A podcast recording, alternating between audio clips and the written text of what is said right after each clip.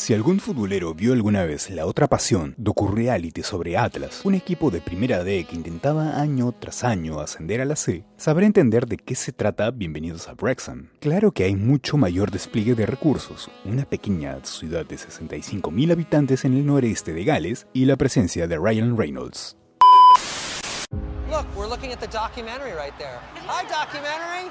Rob and I came together to purchase a football club. Everything is going exactly the way we want it to go. And then we lost in the semifinal. This was not in the Hollywood script. But now millions of people are following and watching, which we didn't have before. A lot of, uh, A lot of expectation. oh my God, the expectation. Dear God.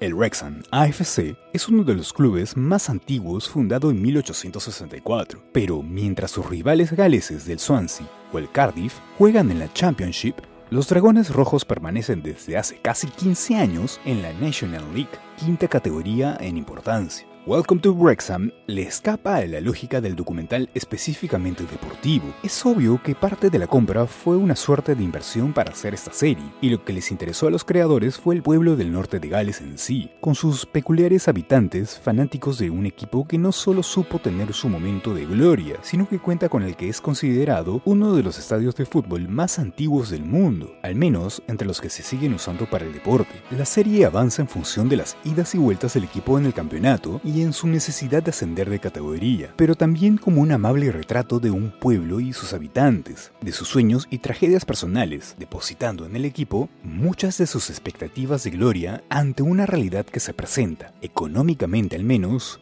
bastante más gris. Pero teniendo a dos comediantes a la cabeza, Wrexham cuenta también la divertida historia del choque cultural entre ellos y el pueblo, sus diferentes costumbres y que aún les cuesta entender la ley del offside, por ejemplo. Espera, ¿todavía no me sigues? De paso, también métele 5 estrellas al podcast. Sigo.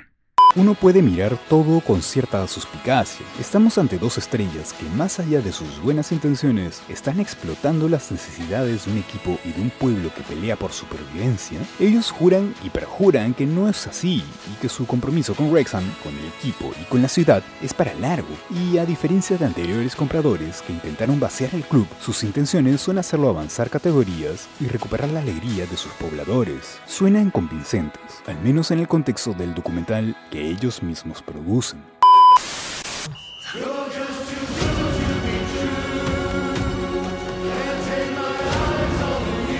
Wrexham as a club, as a town, are the underdogs. We gave ourselves a mountain to climb. This feeling I've got now, it's magic. I look at Wrexham as the most special gift I've ever had in my life.